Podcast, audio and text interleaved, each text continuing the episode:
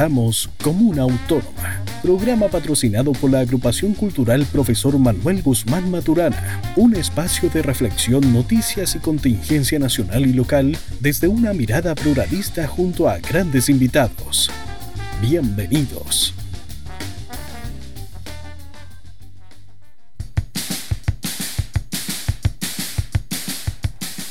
Muy buenas tardes, gente de la Tierra. ¿Cómo están todos ustedes?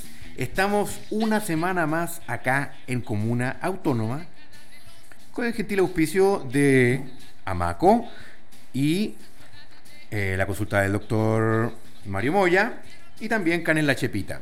Les quiero presentar, bueno, hoy día me acompaña, antes de presentar a nuestro invitado, les quiero comentar que me acompaña mi querido amigo Julio Bravo Cortés Monroy por parte de madre. ¿Cómo estás, Julio? Muchas gracias, gracias Pablo. Feliz de estar aquí. Hoy día tenemos una jornada buena con un invitado de lujo. No te voy a adelantar nada porque tú ya lo sabes todo, pero el programa se viene bueno, interesante y hasta a lo mejor controvertido. Gracias por la categorización omnisciente de tu parte, estimado Julio. Quiero comentarles a todos además que, bueno, ustedes saben que estamos a cargo allá acá y encomendados por nuestra agrupación cultural, profesor Manuel Guzmán Maturana.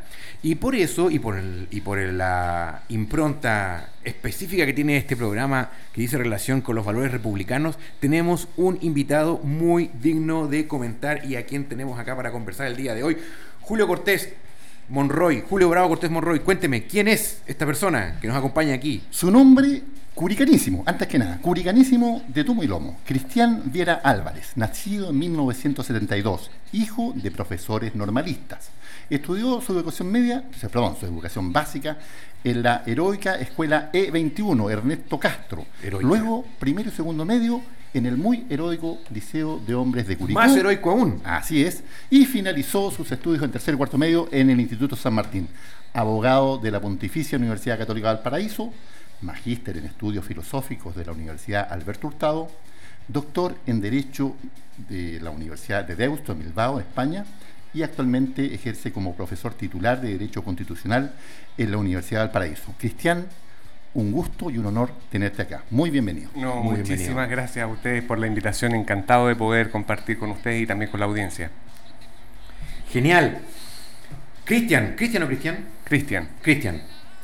Bueno, Hoy día estuvimos conversando acerca de los temas relacionados con eh, bueno, la protección de los derechos eh, y también, obviamente, desde una perspectiva más amplia, eh, lo que pasa con nuestras policías, qué es lo que pasa con los conflictos que se han desarrollado en el sur de Chile, qué pasa con los conflictos que se han desarrollado a raíz de la explosión social que tuvimos tiempo atrás y esto nos ha llevado a cuestionarnos una serie de inquietudes relacionadas con la protección de los derechos de la ciudadanía y cómo una institución como eh, Carabineros de Chile está de alguna forma velando por la protección de esos derechos o no. Te has enterado un poco, y quiero llevarte al tiro a la palestra en un sentido que me parece relevante, de una moción, de una carta, de una misiva que fue enviada al presidente de la República. Lo escuché en una radio amiga, la radio eh, Nuevo Mundo, la semana pasada, donde alrededor de 1.200 y tanto, si no me equivoco, eh, organizaciones han firmado una carta pidiendo que se reestructure desde sus bases fundamentales la policía chilena, que en este caso estamos hablando de carabineros de Chile, la, la policía uniformada, y que se reevalúen reevalúen, no, no que se deconstruyan las bases fundamentales de la policía de investigaciones. ¿Qué podríamos pensar al respecto en virtud de lo que tú sabes como, como catedrático de tu área, eh, Cristian? Catedrático, vaya palabra. Catedrático. Eh, es muy compleja la situación de, las de la policía mm, carabineros de Chile, ¿no? Yo creo que la PDI en ese sentido ha tenido un comportamiento bastante, bastante destacable, sobre todo desde su intervención en la década de los 90. Yo creo que el diagnóstico que hay en torno a la policía uniformada es bastante, está bastante concentrado en el sentido que hay que intervenirla. ¿Cuál es ese nivel de intervención? Yo creo que ahí están eh, las discrepancias, ¿no? Algunos hablan de una intervención, otros hablan de reforma, otros hablan de reestructuración, otros de refundación. Eso. ¿Qué creo yo? Que acá lo que se requiere es una refundación. ¿Y por qué eh, eh, la, palabra precisa debería ser refundación? Porque el espíritu, el paradigma en el cual descansa la policía chilena es un espíritu de la militarización. Podemos encontrar sus causas incluso en su misma génesis. Recordemos que esta policía uniformada es del año 1927, que incluso son fuerzas militares quienes la, la fundan, el, general Carlos Ibáñez del Campo. Entonces ya desde, desde su inicio el, el espíritu, el paradigma militar estuvo muy presente. Sin embargo, esto se radicaliza del 73 en adelante, en que las Fuerzas Armadas y de Orden forman un solo conjunto. Y esto es tan brutal que incluso, tan brutal pensando en, eh, experiencias comparadas, es tan brutal que incluso desde la perspectiva de su tratamiento constitucional, están tratadas las Fuerzas Armadas en el mismo capítulo con las Fuerzas de Orden. De hecho, el capítulo se llama Fuerzas Armadas y de Orden. Y de Orden. Exacto. Entonces, el tipo de policía que nosotros tenemos no es una policía civil en el, sentido de ciudadana eh, o eh, democrática, sino que su paradigma es la militarización. Entonces, eso es lo primero que habría que acometer. ¿Qué es lo que ocurre en otros países? ¿no? Que no significa que en esos otros países o se desatienda el delito o que no se atienda el orden público, etcétera, sino que es otro el paradigma. Y ese paradigma solo se puede corregir si hay una refundación, creo yo. Y, a ver, Cristian, eh, bueno, es, bien sabido que, tú estás postulando un cargo de constituyente, pero esta pregunta te la hacemos también un poco desde esa perspectiva. Eh, vamos a tener un nuevo texto constitucional, es decir, vamos a refundar las bases de todo el ordenamiento jurídico chileno. ¿Cómo deberíamos avanzar en materia de seguridad pública y de la función policial? ¿Hay que establecer algunas garantías? ¿Hay que establecer algunos límites? ¿O esto debería ser materia de, ley? Sí, mira, si me preguntas, yo creo que las Fuerzas Armadas deberían salir de la Constitución y toda su regulación quedar a nivel legal. legal. Es decir, que sean más bien los congresos nacionales en un determinado tiempo histórico los que vayan realizando estas modificaciones. Porque si tú constitucionalizas esto, lo que haces es establecer un tapón y generar un marco muy rígido para las futuras reformas necesarias que vayan a ser realizadas. Entonces yo creo que lo más razonable que en general la constitución del 25 ninguna constitución previa nuestra tenía un capítulo dedicado a las Fuerzas Armadas. La tenemos porque es una constitución hecha por los militares. Entonces yo creo que lo más razonable sería que no porque no tengan que ser reguladas, por cierto que es necesario que estén reguladas, pero que esa regulación sea hecha por el poder político que está en el Congreso Nacional. Por lo tanto, Fuerzas Armadas y de Orden deberían tener regulación legal. O sea, sacarlo de la Constitución porque en definitiva sería como enquistarlo si lo metemos en la, en la Cuando tú quieres enquistar algo, lo pones en la Constitución. Ahora, yo no es que defienda una Constitución mínima. No, que, es la tradición de los, ingleses, de los, gringos, de los, eh, gringos también. Claro, que no. una pura página y listo. Exacto, no, no, no. Pero no tiene que ir todo. No, claro. Sino que las cosas más relevantes, o sea, por cierto, por judicial. Pero las Fuerzas Armadas es algo muy original nuestro, muy nuevo, que no está en nuestra historia constitucional y yo creo que ahí la regulación tiene que ser legal. Perfecto. Oye, y dime una cosa, bueno, en relación con, lo mismo. Eh, seguridad y fuerza policial son dos conceptos que en el, en el sentido más eh, contemporáneo se ven como, como unos sinónimos. Pero hemos visto últimamente, y esto desde el punto de vista más como ciudadano, que han emergido una cantidad de empresas de seguridad privada incluso. Entonces, y, fíjate que yo me he dado cuenta, al menos acá en Curico, que las empresas de seguridad privada están pobladas de ex carabineros, eh, ex carabineros y ex PDI. ¿Me entiendes? Entonces, ¿qué está pasando de alguna manera con el modelo económico con el que estamos viviendo y cómo esto se soslaya un poco también en el aspecto de la seguridad pública? ¿Qué piensas tú? Mira, es espectacular tu pregunta porque uno no lo puede entender este fenómeno si no lo entiende asociado a un una determinada teoría política. Porque esto no ocurre acá nomás. Claro, esto ocurre en todo. De hecho, si tú miras, por ejemplo, lo que ocurre en la, en la guerra Irak 2 del 2001 en adelante, si bien en un primer momento van las fuerzas de ocupación norteamericanas, luego cuando cae Saddam Hussein, se privatizan los ejércitos y van verdaderos mercenarios. Eh, ¿Por qué se produce esto? Porque es bien curioso, porque los neoliberales que ellos no detestan el Estado, ¿no? El Estado ojalá que desaparezca en nuestra vida, pero hay algunas áreas donde el Estado siempre tiene que estar. ¿Cuál? el control de la fuerza pública y las fuerzas armadas. O sea, es tan brutal el cambio que se ha producido que incluso los más radicales de los neoliberales, como por ejemplo Milton Friedman o Friedrich Hayek, ni siquiera ellos defendían esto. ¿Por qué se ha mercantilizado eh, el control del orden público y la seguridad ciudadana? Porque vivimos en un contexto histórico-político en que toda nuestra convivencia se entiende como un orden de mercado. Ese es el gran No se puede comprar, incluso su seguridad, señor, señora. Exactamente, exactamente. Cuestión que, y por algo, en un Estado son las Fuerzas Armadas y de Orden quienes tienen el monopolio de la fuerza, son ellos. Entonces esto entra en, conflicto con esa visión que tenemos que nosotros políticamente hemos endosado a las Fuerzas Armadas y de Orden el, monopolio de la fuerza y aparecen estos ejércitos privados. Entonces lo que hay es una desatención del Estado para hacerse cargo de esa dimensión que es el orden público y la seguridad ciudadana. Ajá. Cristian, y buscando por ahí uno encuentra en la historia que se repite en ciertas instituciones con ciertos antecedentes históricos bastante, bastante añejos.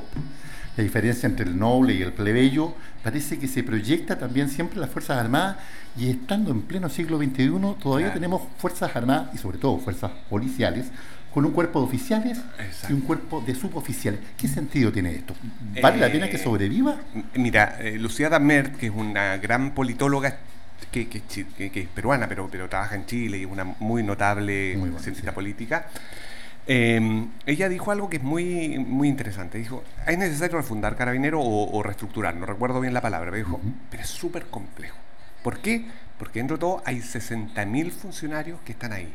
¿Cómo logras ese cambio, sobre todo con 60.000 personas que están formadas en un determinado esquema? Es muy difícil la reforma, la reforma de Carabineros.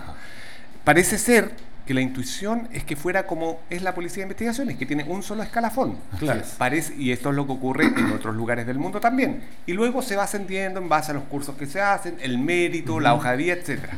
Pero realizar esa reforma requiere primero decisión política. Ah. Y nunca en estos últimos 40 años, o que desde el golpe en adelante, ha habido esa eh, decisión política para reformar Carabineros.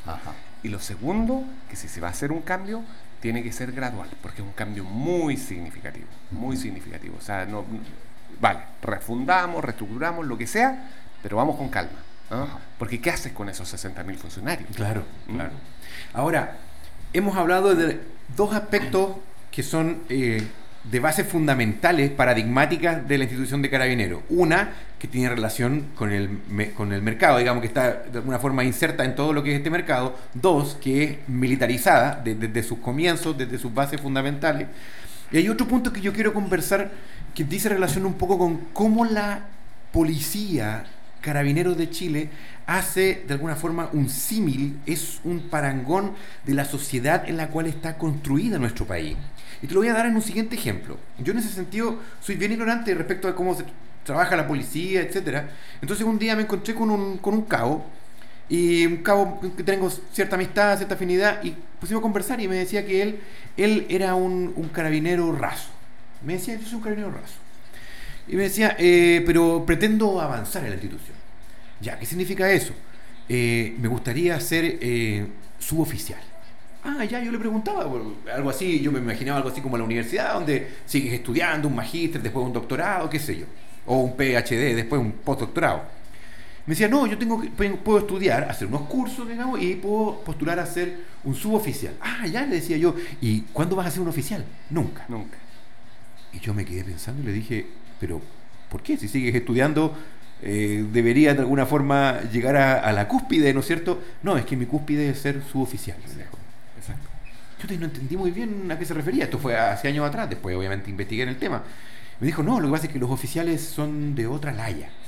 Son de otro corte, me dijo, así como haciendo eh, alusión un poco a la, a la carne, ¿no? No, ellos son de otro corte. ¿Ya? ¿Y qué significa eso? No, que yo, ellos parten siendo nuestros jefes. Y yo quedé, yo quedé impactado porque yo pensé que esto tenía que ver un poco con, una estructura piramidal donde finalmente tú puedas llegar a la cúspide, pero no es así. Es una cadena alimentaria donde tú nunca vas a llegar a ser depredador. Discúlpenme el parangón, la metáfora. Sí. O sea, lo que hay es que hay dos pirámides. Claro. Una pirámide, porque lo que tienen las fuerzas de orden es un doble escalafón. Un doble Entonces, escalafón. El escalafón de oficiales y el escalafón de suboficiales. Ahora, el que haya jerarquías al interior de las fuerzas armadas y de orden, a mí no me parece. O sea, eso ocurre en todos los lugares. En todos mundo. lugares, ¿no es necesario tener jerarquías, que alguien mande y alguien obedezca. El problema no es la necesaria jerarquía que es necesario que existan esas instituciones. El problema parece ser que es el doble escalafón. Exacto. Y- Entonces, y todo él este- nunca va a poder nunca va a poder llegar a ser lo que es su superior. digamos. Mire, yo, yo no he leído estudios, pero tengo la impresión, por solamente lo que he leído en la prensa, que este escándalo de Carabineros, Sí. el, ¿cómo le llamaron? El Paco Gate, Sí. Claro. Que son casi 30 mil millones de pesos, eso Claro. lo que ha generado es una crisis al interior de la institución, porque son los oficiales, Así es. Claro. no son los, eh, No son los suboficiales. funcionarios de, de más Hay- bajo rango. Hay una diferencia en el origen social, en la capacidad económica, de los, incluso los postulantes a la escuela de carabineros y a, y a la escuela de oficiales. No, no, no, no vale lo mismo, Claro, no claro. tienen las mismas eh, cartas de recomendación. Ese es un hecho que no solo se reproduce en carabineros, en Claro. todas las ramas de las Fuerzas Armadas y parece ser y parece responder a la tradición histórica de que los oficiales son nobles y el pueblo Claro. suboficial, Ellos la tropa. que- claro, es lo que llamaban antiguamente la carne cañón, los que mandaban a pelear, ¿no es Ah. cierto? Mientras los otros administraban de alguna forma. Cristian, mira, volviendo un poco al tema, porque te adelantaste un poco una pregunta que tenía guardada, me la adivinaste, la adivinaste, pero, pero mira, a ver, entendemos que los partidarios del, del neoliberalismo creen en el rol subsidiario del Estado y por lo tanto están diciéndonos, mire, que el Estado no se meta en nada, salvo lo que sea necesario. Exacto. Y, oh, sorpresa, lo único que consideran necesario es que fortalecer el aparato policial, el orden público, el orden jurídico, etcétera.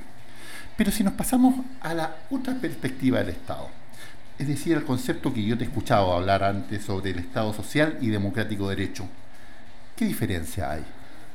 Bueno, es una di- diferencia muy, muy ostensible, porque el Estado subsidiario, que es el modelo nuestro, es un modelo que supone una, la menor injerencia posible del Estado en todas las dimensiones de la vida. Y uno podría decir, ¿qué tiene que ver si yo quiero tomar, no sé, pues esta agua o esta otra agua? ¿Qué tiene que decirme el Estado? Nada. O si yo quiero tener este celular y no este otro, nada también. Bien, o, o el auto, bien, el mercado.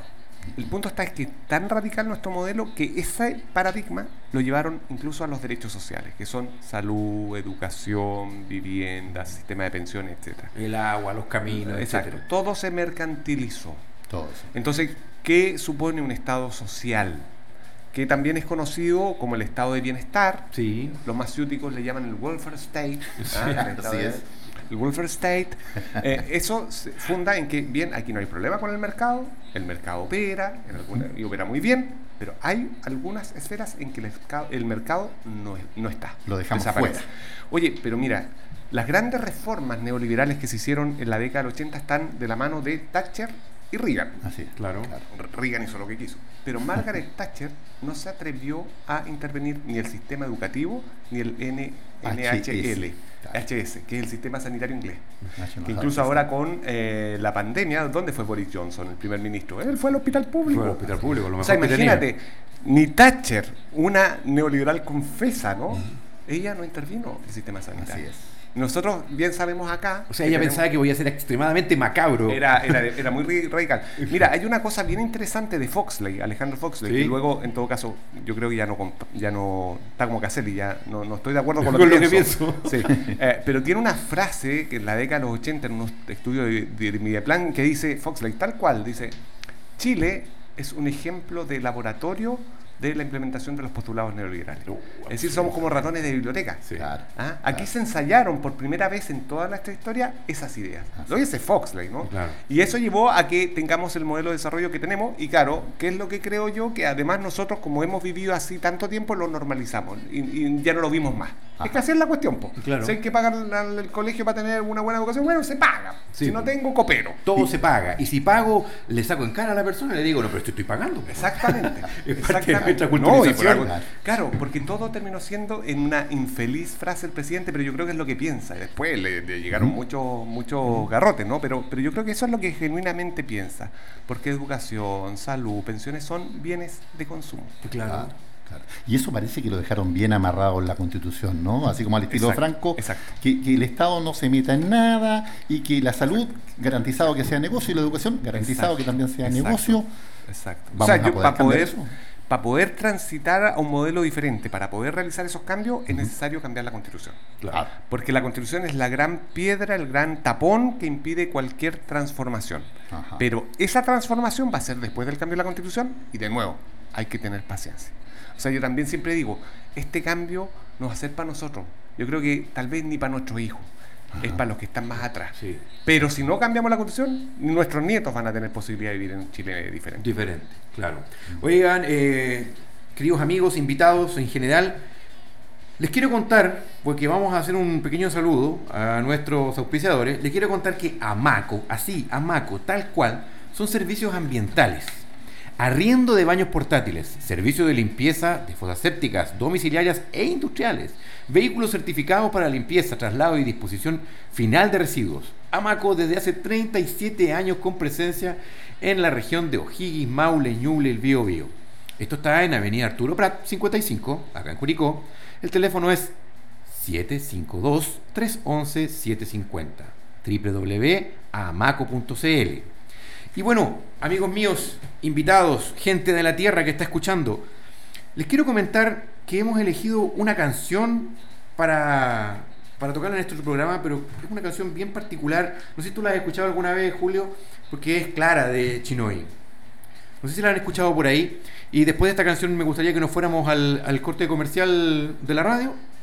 Y quiero decirle que Clara es una canción romántica, pero no es una canción romántica como Arjona o, no, o Ricardo Montaner, qué sé yo, de ese estilo. Es una canción romántica que le canta Chinoy a una pareja, pero más que nada sacando a relucir los aspectos de cómo ella de alguna forma ha sido salvadora, ha sido sanadora, ha sido su compañera más que un amante. ¿Ya? Y esta, esta canción es muy linda, se llama Clara y quiero que la escuchen atentamente toda la gente que está también, nuestro oyentes allá en sus casas, porque les dedico a todas las mujeres compañeras. Clara, de Chinoy.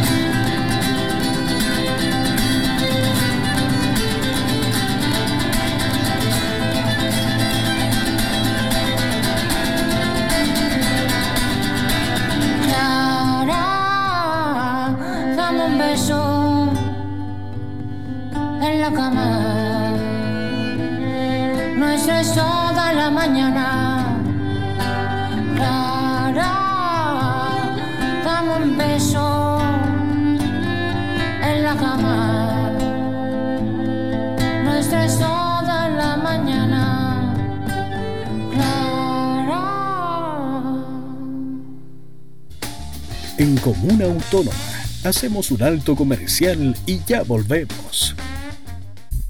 Quédate en casa, el virus lo combatimos entre todos. La Municipalidad de Sagrada Familia, en estos momentos de emergencia sanitaria, recomienda quedarse en casa. Esto permitirá evitar posibles focos de contagio. Sal solo a lo imprescindible y en caso de hacerlo, toma las precauciones de salud pertinentes. Evita aglomeraciones. Infórmate en nuestras redes sociales y recibe información actualizada de las medidas en nuestra comuna, descargando la aplicación Muni Sagrada Familia a través de tu celular. Y recuerda, quédate en casa, que el virus lo combatimos entre todos. Quédate en casa. ¿Qué me decís? En plena crisis de la confianza, otra vez la radio salió como el medio más creíble y confiable. Ah, es que la radio te informa, te acompaña, te entretiene, te alegra el día. Igual que yo, güey. Sale, patúo. Porque entretiene, acompaña, informa y emociona. Una vez más, los chilenos premian el trabajo de las radios de Chile como el medio más creíble y confiable del país. Tú lo sabes. Tú escuchas radio. Archie. Somos lo que Chile escucha. En un lejano pueblo, el día comenzaba lentamente canción no dice nada. y nada de optimismo. Que hablar muy seriamente. Pero un día llegaron las voces optimistas y alegraron el amanecer. Hola, muy buenos días, señoras y señores. Hola, hola, hola, hola, hola, hola, hola, hola. Así fue que nació Madrugando. Escúchenos de lunes a viernes de 6 a 9 de la mañana por Radio Inolvidable. Madrugando. La radio de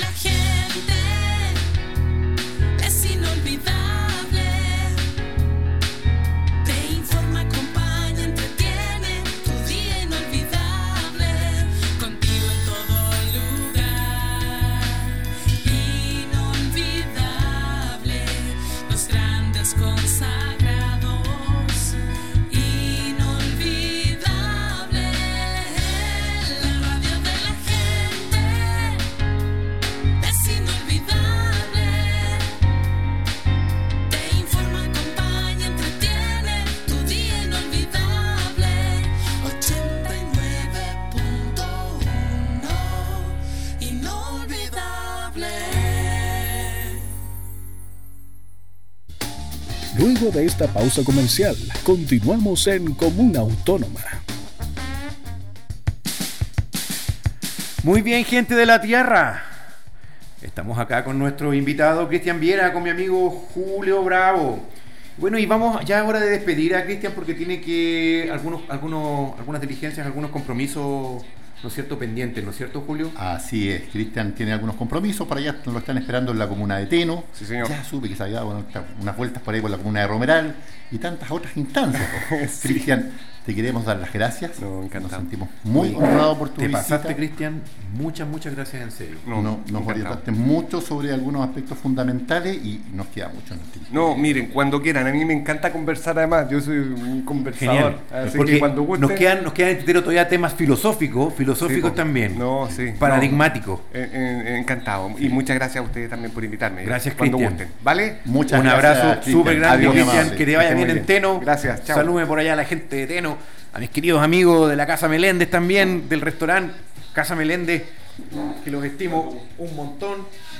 Y, bueno, a mi amigo, obviamente, que también es un, es un radiodifusor, mi, mi amigo eh, de la Casa Meléndez, eh, Quique Meléndez o Francisco, José Francisco Meléndez González, por parte de la madre.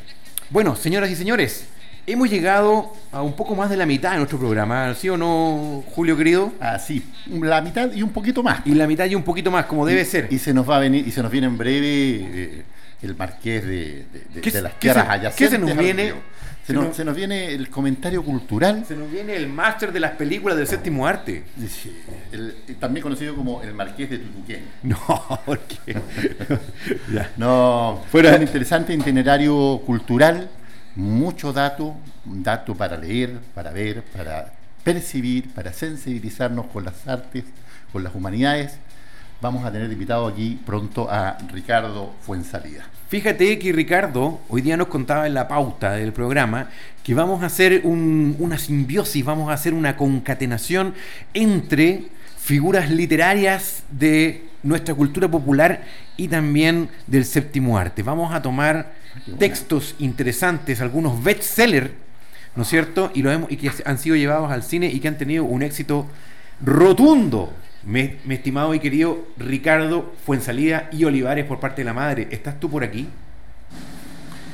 Hola, hola, hola a todos. Ya estamos instalados y esperando que me den el pase ya para que comencemos a hablar un poco de cine, literatura. Luz, cámara, acción, mi querido Ricardo. Gracias. Hola a todos. eh, gracias por invitarme nuevamente al programa. Y hoy he venido a hablar de literatura y adaptaciones al cine. Genial. Desde el principio del cine mudo, las primeras adaptaciones importantes fueron de, bueno, Rey Arturo, Robin Hood, eh, de la literatura inglesa. Y parte de ahí, y, y- y un rol importante también en, eh, requiere- adquiere también la literatura francesa. Alexandre Dumas, eh, Víctor Hugo, y se hacen muchas versiones. Hay, por ejemplo, de Robin Hood podemos encontrar alrededor de 25 películas. Tantas. Y donde la más famosa y la mejor lograda para muchos es la de eh, el personaje de, con el actor Errol Flynn. Errol Flynn, sí, sí, sí. Sin duda. Y, y en la que todos eh, nos relacionamos a, al- a Robin Hood. Si bien hay, hay una versión más moderna del año 93 más o menos de Kevin Costner, Kevin Kevin Costner, Costner, sí. con música de No- Bryan Adams, ojo. Sí, no, no fue muy bien lograda y después Ridley Scott saca una versión con eh, tratando de, de copiar un poco lo que hizo con Gladiador con Russell Crowe Sí. y, tam- y un- una versión más oscura de un Robin Hood más Sí. oscuro, no tan romántico. Déjame que te diga que la Kate Blanchett se roba la película en esa en ese film. A mí me encanta ella, ella tiene un qué sé yo, tiene, tiene un, un no sé qué de, de esos ojos como medio atigrados Sí. que, que le dan ese, ese- esa impronta salvaje a ella. Pero bueno, en de- en- con Alexander Dumas encontramos los tres mosqueteros. Ah, que eh, sin duda hablar de los tres mosqueteros, hablar del Conde de Montecristo, son grandes novelas y llevadas al cine, a veces no con muy buenas versiones, eh, tratando de... eh, ha sido llevada al, cine, los tres mosqueteros tiene alrededor de 20 versiones en el cine. 20 Eh, versiones, por ahí. hay una por ahí de los años 70 con Richard Chamberlain Sí, sí, y- y Oliver Reed. Hay otra versión después que sale con Donald Sa- con Kiefer Sutherland. ¿Cuál es la que recomendarías tú, Ricardo, de, la- de las versiones No, de los mosqueteros? A mí me gusta la de los 70. Ya, ¿te gustan los 70? Sí, también hay otras versiones de los años 50 y, y 40, incluso de cine mudo. Pero también eh, carecen, eh, las críticas que se hacen a esas versiones son aquellas que no están muy apegadas a la, a la novela. El Víctor Hugo, la- Los Miserables, pa- para, que es una gran novela y bueno, también está, tiene muchas versiones en el cine y en el, y en el teatro. Ya, eh, musical, también la última versión famosa fue la de eh, donde actúa Hugh Jackman en, en el cine, que es un musical. Y Fue, fue bien, fue bien galardonada esa de la última de Los Miserables. Sí, sí. Gustó mucho, parece, al- Sí, a la opinión pública. Gustó mucho la interpretación de Hugh Jackman y es bien y, y ha sido llevada bastante a Broadway, lo- Los Miserables de Víctor Hugo. Y bueno, está también Tolstoy, que Ana, Ana Karen- Karenina, Karenina, sí. exacto, también tiene muchas versiones en el cine. Y tenemos a Jan Austen, Sensatez y Sentimiento, que también tiene muchas versiones en el cine. Que hay, hay una versión que la. ¿Qué pasa, ¿Qué pasa con que a veces las versiones del cine en el séptimo arte tienden a oscurecer más los personajes?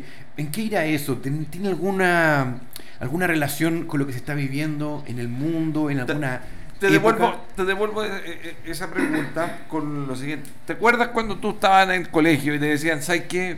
Ve la película mejor. No, Ya. leas, no leas el libro. No leas el libro, sí, sí, sí. Y resulta que tú después le veías la película y llegáis a la prueba y te encontráis de que, uy, pero eso no me acuerdo que salió en la. No, no salía. po. Lo que- Yo cometí ese error con el Cid campeador, discúlpenme. Cometí ese error. Hay una versión muy buena del Cid campeador por lo, por lo demás. Charlton Heston, creo. De Charlton Heston, sí.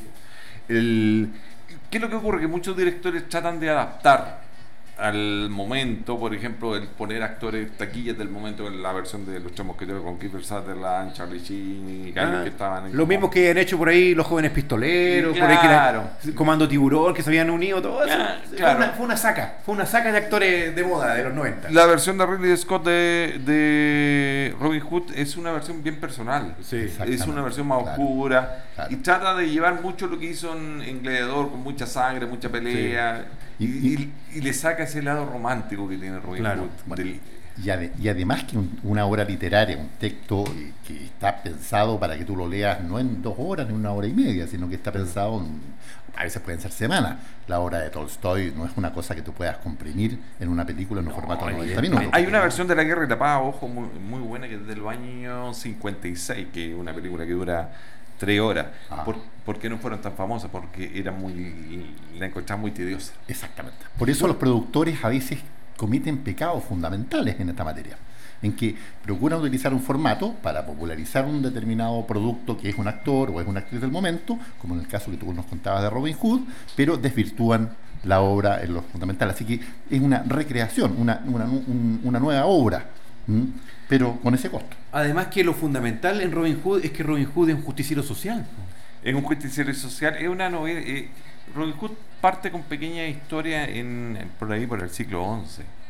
Eh, ya. eh, es parte de la, de la literatura inglesa. O sea, en Y- tiempo de las invasiones vikingas. A ese Claro, Claro, claro. en plena Edad Media, Rey Arturo también feudales. tiene novelas. No hay eh, comprobación eh, Cronológica, ¿no es cierto? Claro. sí, compro- comprobación de que estos personajes existieron, Existieron. supuestamente están los, bosques de Sherwood en, en, en Inglaterra, etcétera pero no hay una comprobación, una veracidad. Y se fueron haciendo textos de Robin Hood con mucha. Está en historieta. Está nombrado Robin Hood incluso en, en la caricatura. Cuando Sí, uno veía el pato Lucas de Robin Hood. Claro. el Porky Pig, está nombrado Robin Hood. Y hay muchas alusiones en, en caricatura, en, En serie, en cómic. Bueno, Green Arrow de DC Comics es un símil de Robin Hood. po. Exactamente. Green Arrow, sí. Exactamente. Claro, también eh, está, está bueno para otro programa después trae hablar de por qué y cómo van variando y en qué se inspiraron los, Los cómics. los cómics y, Claro. y- y lo- y lo- los superhéroes, digamos. Pero, pero también hay también hay películas que parecen haber superado a la obra literaria en que se inspiran. Estoy pensando en Mario Puzo y, Sí, y la Francis Ford Coppola. Mario Pucho eh, sacó varios libros, todos relacionados con la mafia italiana. Sí, sí. Y hubieron, eh, aparte del Padrino, otras novelas que fueron adaptadas al, al- no solo al cine, sino que películas para la televisión, no con el mismo éxito del Padrino, obviamente. Y sí, sí, se puede decir que eh, pri- primero fue conocido el Padrino por la película y más que por Mario Pucho. ¿Qué es lo que trasciende del padrino, Ricardo? ¿Qué es lo que hace que diferentes generaciones vean Bueno. a estos actores y, y- y siga siendo, digamos, un, un bestseller? Lo que pasa es que cuando adap- hay una buena adaptación del libro eh, y hay una, un- una delicadeza en cada parte de los personajes para lograr la historia y hay un trabajo actoral fuerte detrás también. Recordemos que en el Marlon Brando hizo mucha, ha- hacía mucha improvisación. Exacto, sí. ¿ya? Y, le- y, él, y esa improvisación iba también con el estudio previo del personaje y lo que le daba potencia al personaje. Él lo potenciaba de una u otra forma. Y por eso muchas veces el personaje sobresale y, y sobresale el personaje en la literatura. Sí. Y, y- y Vito, el Corleone, Ajá. eh, a Corleone nos relacionamos con Marlon Brando, no con otro actor. Claro, claro. ¿sí? Claro sí. Fíjate que cuando yo veo El Padrino, no sé qué te pasa, Julio, a ti, pero entiendo que Francis Ford Coppola genera una especie de ambientación que te lleva mucho a cómo ellos estaban viviendo en una especie como de subsistema al margen de la ley. Como que fuese un feudo, ¿no es cierto? De hecho, la, de hecho el, el- el- el sistema siciliano de feudalismo que vivía a esa época, a principios del siglo XX, en Sicilia todavía está digamos, atrasado históricamente en el desarrollo de las relaciones de poder y era un sistema feudal. Lo que hace el padrino es actuar como un señor feudal. Él, a cambio de un impuesto, da seguridad, da protección y otorga justicia. Eso es lo que hacía el padrino.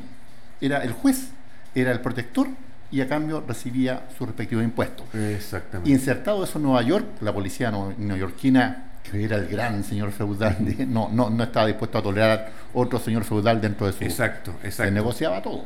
Sí, hay, eh, hay- hay novelas que muy bien logradas en el cine, pero si me preguntan a mí, eh, hoy día empezamos el colegio los niños, eh, si les recomiendan un libro y vean la peli y si encuentran una película del libro que les recomendaron, lean el libro, no vean la película o apóyense en ambos.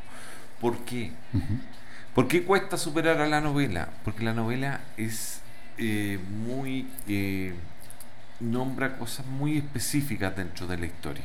Ayuda con esa ambientación, ¿no es cierto? Sí, la novela te es, es muy minuciosa. Ya. Entonces, eh, una escena que va, que son 3, 4 segundos, en un libro pueden ser 10 páginas. Claro.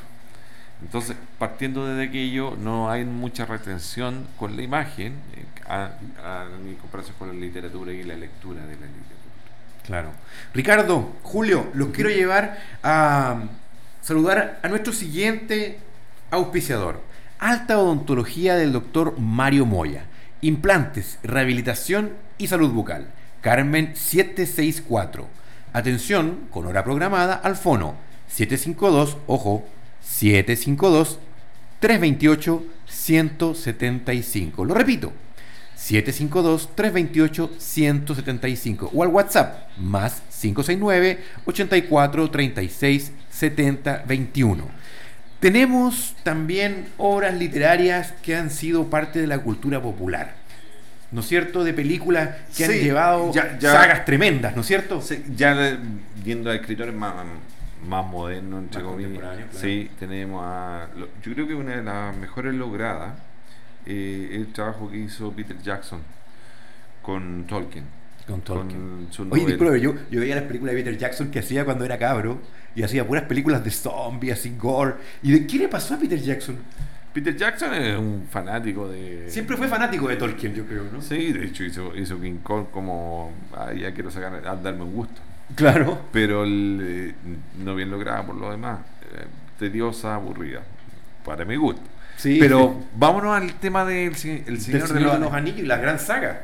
Tremenda saga. Y muchos que. el- cuando tú hablabas con alguien fanático de la saga El Señor de los Anillos, te decían, ¿sabes qué? Leí los libros y quiero ver la película. Entonces, muchas veces pasa que se terminan decepcio- decepcionando con la película. No así pasó con los fanáticos de. con la mayoría de los fanáticos de Tolkien, con las novelas de Tolkien, al ver la. la, la- El Señor de los Anillos. Fue muy bien lograda, pero eh, hicieron hincapié también en. meten personajes como el, el- esta. la- había una princesa del bosque de elfo que muchos criticaban Pero que no- no parece que toda película de, de Tolkien, perdón, de, de Jackson cuando hace eh, a Tolkien, deja como una enseñanza. ¿eh? Claro, lo que pasa es que Tolkien eh, se inspira mucho en, eh, en mitología inglesa, celta, para, Celta, sí, celta. para sus personajes. Y, y Clara eh, fue un éxito rotundo la El Señor de los Anillos, hay una adaptación muy buena. Y yo me di, por ahí me... Después de esto vinieron críticas de que faltaron detalles de la Ya, en el entorno literario, digamos. Sí, que no... No, fue no fue tan fiel. No fue tan fiel. que faltaron detalles que no salieron eh, que están en el libro. Y yo vi la, versión extendida, que es una hora más de película. Una hora más. Ah, Sí. No tenía idea ya. Entonces, en la versión extendida, el, para los fanáticos que me están escuchando, sale el tema de la dama, la dama del bosque cuando le entrega un presente a cada uno de la comunidad del anillo. Estamos escuchando el soundtrack a todo esto. Ah, perfecto. Extraordinario soundtrack. Sí. Enya. El, y tiene mucho detalle que te deja completa la historia. La versión extendida. Ajá. ¿Ya? El- la muerte del príncipe, el hijo del rey de Rohan. el- el- la muerte de Saruman. el detalle de cuando el, personaje principal con Sam eh, llegan al- a la montaña. Hay muchas escenas que fueron cortadas y que fueron incorporadas. Y, esa, y esa versión extendida la tiraron en, en Blu-ray. No sé, qué les, no sé qué les parece a ustedes, pero fíjate que en, en el- en la saga del Señor de los Anillos eh, me parece relevante el hecho de que el autor, porque esto, esto es, es obra del autor del libro, haya querido generar una, un equipo de personas, de- de- no son personas, de hecho son seres, algunos medios mitológicos, tan disímiles unos con el otro, incluso algunos en pugna unos con los otros, pero lo que los une en definitiva es llegar a la, a la, a la concretización de un objetivo común y cómo ellos en- de alguna forma van tolerando sus diferencias. O sea, se genera un ambiente de tolerancia excelso en, en la, en la obra cinematográfica porque al ser incluso físicamente muy distintos unos de otros, logran llevar a cabo esta, esta empresa. la esta tarea colectiva. Y que son, más que eso, son sus diferencias las que hacen, los hacen fuertes como equipo. O sea, no estamos buscando que los débiles se hagan fuertes, estamos buscando que aquellos que son débiles pero que son altamente emocionales utilicen esa emoción, ¿no es cierto? Esa sinceridad, esa honestidad en favor del objetivo del equipo. ¿Qué te parece a ti eso, Ricardo? El- yo creo que lo expresa mucho eh, Alexandre Dumas. Eh, perfecto. Alexandre Dumas está, está lleno de valores, el- los tres mosqueteros y el conde de, Montecristo. Lleno de valores. Desde el, el perfeccionamiento del hombre para lograr el objetivo de, de llegar a ser un, un ser humano completo. En el conde de Montecristo, un hombre que cae a la caverna, y trata de y, y ahí eh, encuentra una especie de maestro que lo guía y le dice dónde está el tesoro saliendo de acá claro El conde de Montecristo. el, el conde de Montecristo El conde de Montecristo. Sí. Un, un hombre que se reconstruye, se Que aprende se a reconstruye. a, y a esculpir. Claro, y, y hay- y está lleno de valores, mm, lleno de valores. Y el- bueno, y lo que tú mencionabas respecto al Señor de los Anillos, haciendo el, el- el paralelo con los tres mosqueteros, está eso del todos para uno y uno para todos. Exacto. Y, y una frase de, de fortalecimiento entre uno y otro. Oye, qué, qué budista esa frase, ¿eh? todos para uno, todos para todos, porque resulta que como que, como se llama en filosofía el pars pro toto, o sea, parte que forma un todo. Eso, eso es muy budista, ¿no es cierto? Es muy de que todos en definitiva tenemos una misión en este camino y que cada uno viene a, a formar un, un elemento compositivo de esto que todos llamamos mundo, ¿no es cierto? Claro, el, eh, D'Artagnan claramente es un, un adolescente, eh, Un adolescente. lleno de sueños, eh, que, no tiene, que no controla mucho sus emociones. Representa esa torpeza. la torpeza, Re- representa esa torpeza. la valentía, y que a medida que va, se va relacionando con, con los mosqueteros, va madurando su forma de, su forma de ser. De hecho, como que cada, cada personaje de, de esta coalición de D'Artagnan es un periodo de la vida del ser humano hasta llegar a, no me acuerdo cuál es el más sabio, a- Athos, no, Athos parece que era el más sabio, ¿no es cierto? Hasta llegar de, de D'Artagnan, un, un chiquillo, un neófito, ¿no es cierto? Hasta llegar a Athos, que era el, el que parece que era clérigo, había uno que era clérigo, había ¿no es uno que era clérigo, había uno que le era gustaba como el mucho, sabio. que mu- mucho la parranda, que era Porto. Claro, entonces pasa como por todos los estadios del ser humano, ¿no es cierto? Sí. Es- por eso te digo, es muy a lo Siddhartha de Gese, ¿no es cierto? Es muy, es muy budista. Pero habla mucho de la lealtad, tanto como Claro. Tolkien, la lealtad, la honorabilidad y la bondad y el, el deseo de, de triunfar en contra del mal, no solo con las herramientas de lucha propiamente tal, de la espada clavada contra el, el adversario, Contra el enemigo, claro. sino que también con valores propios que tiene cada uno de los personajes. Claro, eran, eran perfiles éticos. Tienes que saludar a alguien tú, Julio. Cuéntame, Tenemos ¿a quién vas a saludar hoy día? Precisamente tenemos que saludar a quienes nos ayudan a que salga al aire este programa. Carnes La Chepita, con sus dos locales ubicados, uno en Lontué, Avenida 7 de Abril 2086, y en Curicó, en Villa Galilea, Avenida Circunvalación 1676. Productos artesanales de fabricación propia, longanizas, prietas, arrollados, mm, se me abrió el apetito, línea de cortes premium, entrecot, tomahawk, entrañas, bife chorizo, ¿viste? Todos los días, de 9 a 14 y 16.30 a 20.30 horas. Pedidos al WhatsApp más 569-3884-1626. Repito, 3884-1626. Carnes La Chepita. Un abrazo a mi amigo Andrés que está ahí atendiendo siempre la chepita. Chicos, ¿qué les parece si nos vamos a la segunda canción que tenemos para hoy día? Y volviendo ya, nos estaríamos despidiendo casi porque nos queda poco tiempo. Tenemos a Nano Stern, ¿no es cierto? Eh, nos está diciendo Víctor ahí, control, que estamos listos con Nano Stern. Y vámonos con su canción preciosa. Que es una casualidad. Que es una casualidad. Ojalá tenga. ah,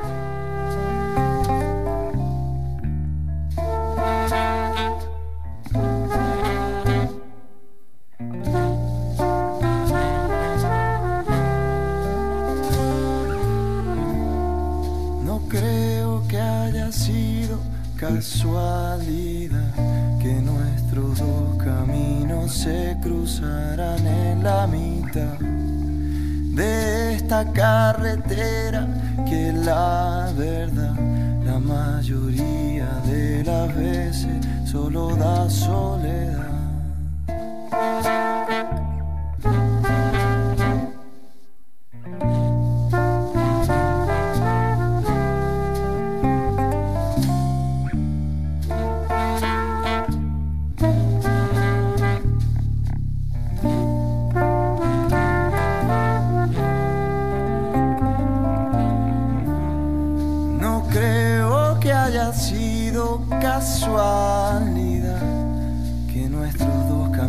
Se cruzaran en la mitad de esta carretera que la verdad la mayoría de las veces solo da soledad. Pero qué felicidad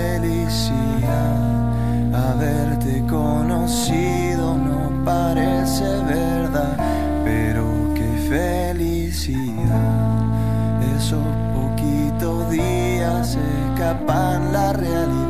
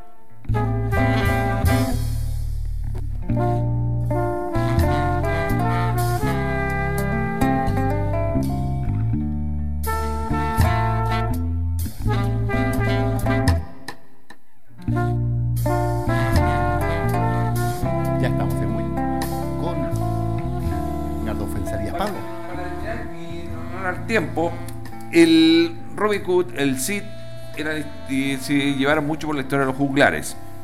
Y quiero terminar con Stephen King. Ya, Stephen King Es. tiene historias de terror, La Niebla, eh, Cementerio Maldito, La Milla Verde, que no es de terror, pero eh, es The Green Mile, ¿cómo se llamó The en Green castellano? Mile, sí. The Green Mile en castellano se llamó Los Milagros Inesperados. The algo Shawshank Redemption, que es la película de la cárcel de Tim Robbins y Morgan Freeman. Y las novelas de él van casi todas al cine hoy día. Si es que no todas. Y yo, si es que no todas, claro. Y es, uno de los contemporáneos y donde los guiones adaptados se llevan muy bien porque está el presente. De hecho, en la en It, Claro. en la versión, la última versión que se hizo de It hace, hace un cameo. Stephen King sale ahí con un con un, Ah, no con un, idea. con un mate del Club de Independiente Argentina.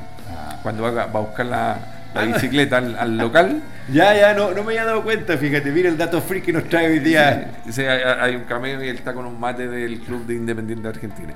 Y ahí, y ahí aparece Stephen King, el, uno de los cri- escritores y que se llevan mucho sus películas al cine.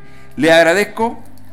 Oye, pero agradecido a ti, Ricardo. Y bueno, como siempre, un agrado eh, hablando de una temática que para todos es conocida, pero que no muchas veces es ahondada, nunca, no siempre es profundizada. ¿O no, mi querido Julio? Y con datos espectaculares. Yo hoy día aprendí mucho de cine, mucho. Te lo agradezco, Ricardo.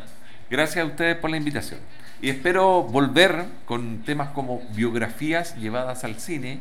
Ah, qué interesante. Como por ejemplo Freddie Mercury. Claro, sin, ser- sin que sean documentales, ¿no es cierto? Porque hoy en día tú te metes a las, a, la- a las plataformas y está lleno de documentales biográficos, pero estamos hablando de biografías llevadas al séptimo arte, ¿no es cierto? Al, al cine. Sí, y vean el agente Topo, muy buena.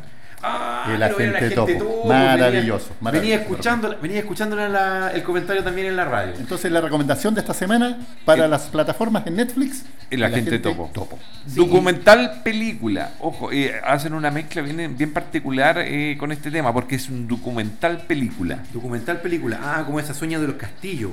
Que también es. Claro, porque van a un Castillo. hogar, efectivamente, y vean al agente Topo, invitan a sus papás, siéntense a verla, muy buena.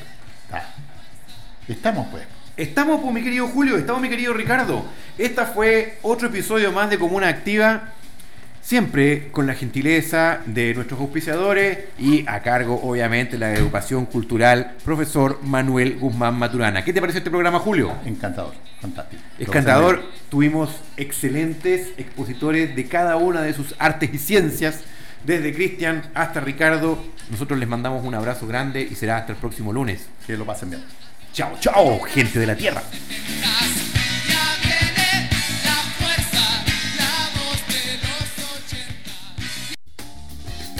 En Inolvidable FM hemos presentado Comuna Autónoma, un espacio patrocinado por la agrupación cultural Profesor Manuel Guzmán Maturana. Será hasta el próximo lunes. Siga en compañía de Inolvidable FM.